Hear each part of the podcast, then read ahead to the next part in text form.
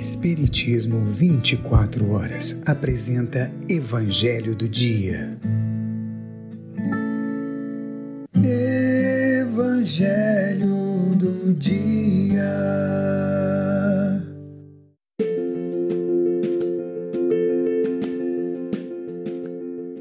Olá, meus queridos amigos, minhas queridas amigas, meus amados irmãos, minhas amadas irmãs.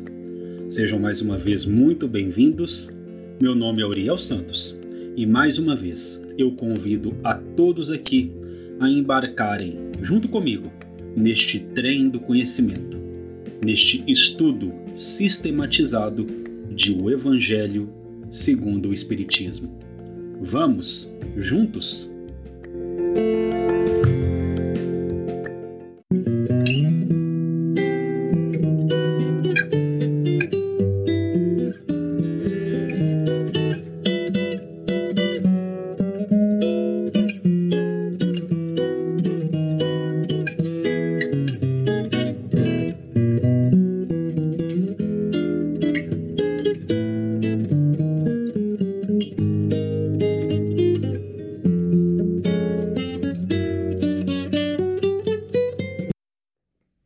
Continuando as reflexões sobre o Cristo, no capítulo 1 de O Evangelho segundo o Espiritismo, Eu não vim destruir a lei, o insigne codificador Allan Kardec orienta-nos no item 4 que Mas o papel de Jesus não foi simplesmente o de um legislador moralista, sem outra autoridade que a sua palavra.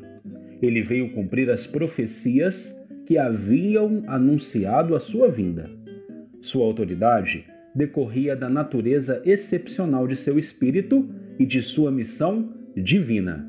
Veio ensinar aos homens que a verdadeira vida não está sobre a terra, mas no reino dos céus. Ensinar-lhes o caminho que para lá conduz, os meios de se reconciliar com Deus e os prevenir sobre a marcha das coisas futuras para o cumprimento dos destinos humanos. Entretanto, não disse tudo, e sobre muitos pontos limitou-se a depositar o germe de verdades que ele próprio declara não poderem ser ainda compreendidas. Falou de tudo, mas em termos mais ou menos explícitos. Para compreender o sentido oculto de certas palavras, seria preciso que novas ideias e novos conhecimentos viessem dar-lhes a chave e essas ideias não poderiam vir antes de um certo grau de maturidade do espírito humano. A ciência deveria contribuir poderosamente para a eclosão e o desenvolvimento das ideias. Seria preciso, pois, dar à ciência o tempo de progredir.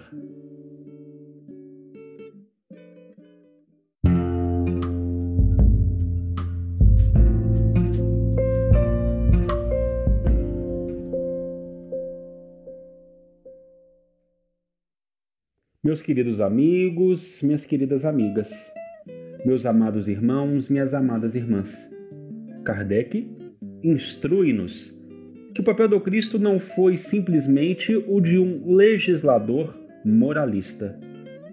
Sua autoridade ia além de sua palavra doce.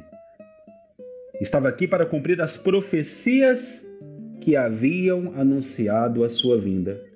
Observemos, por exemplo, no evangelista Mateus que este autor sagrado, que estes textos sagrados tentam a todo momento, com muito sucesso, não é apenas uma tentativa, mas uma demonstração, alocar os sinais divinos cumpridos pelo Cristo, Messias de amor, Messias em amor.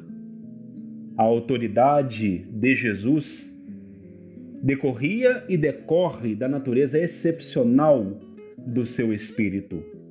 A sua autoridade é uma autoridade construída pelos preceitos do Pai. Quantas vezes não encontramos no evangelista João a expressão eu sou. Eu tenho uma autoridade de caráter divino. Eu sou a videira verdadeira. Eu sou o caminho, a verdade e a vida. Eu sou a ressurreição e a vida. E em outras passagens, em um total de sete, mostrando-nos que o Cristo é a representatividade máxima da lei divina ou natural entre o gênero humano, ensinando-nos que a verdadeira vida não está sobre a terra, mas no reino dos céus. Que o reino dos céus é obra divina no coração dos homens, mostrando-nos os caminhos que nos conduzem a este reino, os meios de nos reconciliarmos com Deus, a prevenção sobre a marcha das coisas futuras para o cumprimento de todos os nossos destinos. Mas, como afiançamos aqui em diversas outras vezes, é preciso entender a plateia. É preciso entender para quem as informações são direcionadas. E muito do que o Cristo disse não poderia ainda ser compreendido. E muitas coisas precisaram ficar silentes devido ao avanço, tanto intelectual quanto moral, do gênero humano naquele tempo. É por isso que também no evangelista João, ele vai nos dizer: Rogarei ao Pai e solicitarei que ele vos envie um consolador, para que permaneça para sempre convosco o Espírito da Verdade, que o mundo não pôde acolher, porque não o vê nem o conhece. Para explicar diversas questões, para jogar luz e ensinar sobre tantas outras, com o campo preparado pelo desenvolvimento intelectual e moral alcançado pela humanidade.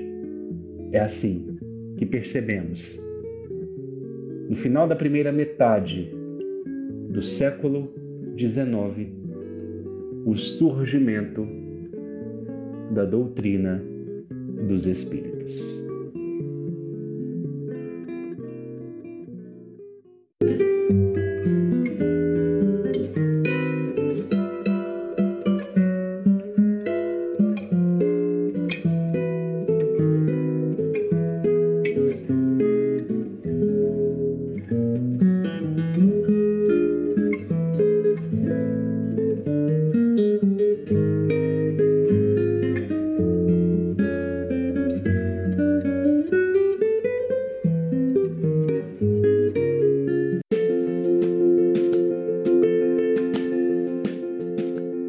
Meus queridos amigos, minhas queridas amigas, meus amados irmãos, minhas amadas irmãs, chegamos ao fim de mais um Evangelho do Dia, de mais um capítulo de nosso estudo sequenciado de O Evangelho segundo o Espiritismo.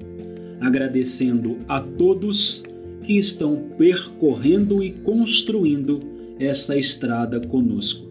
E lembrando também a você que perdeu algum de nossos momentos, todos estão disponíveis desde o princípio em nosso canal no Spotify Espiritismo 24 horas. Que Jesus continue a abençoar os nossos passos, paz e luz no coração de todos e até o nosso próximo encontro, se o Pai, o amorável Pai, assim o permitir.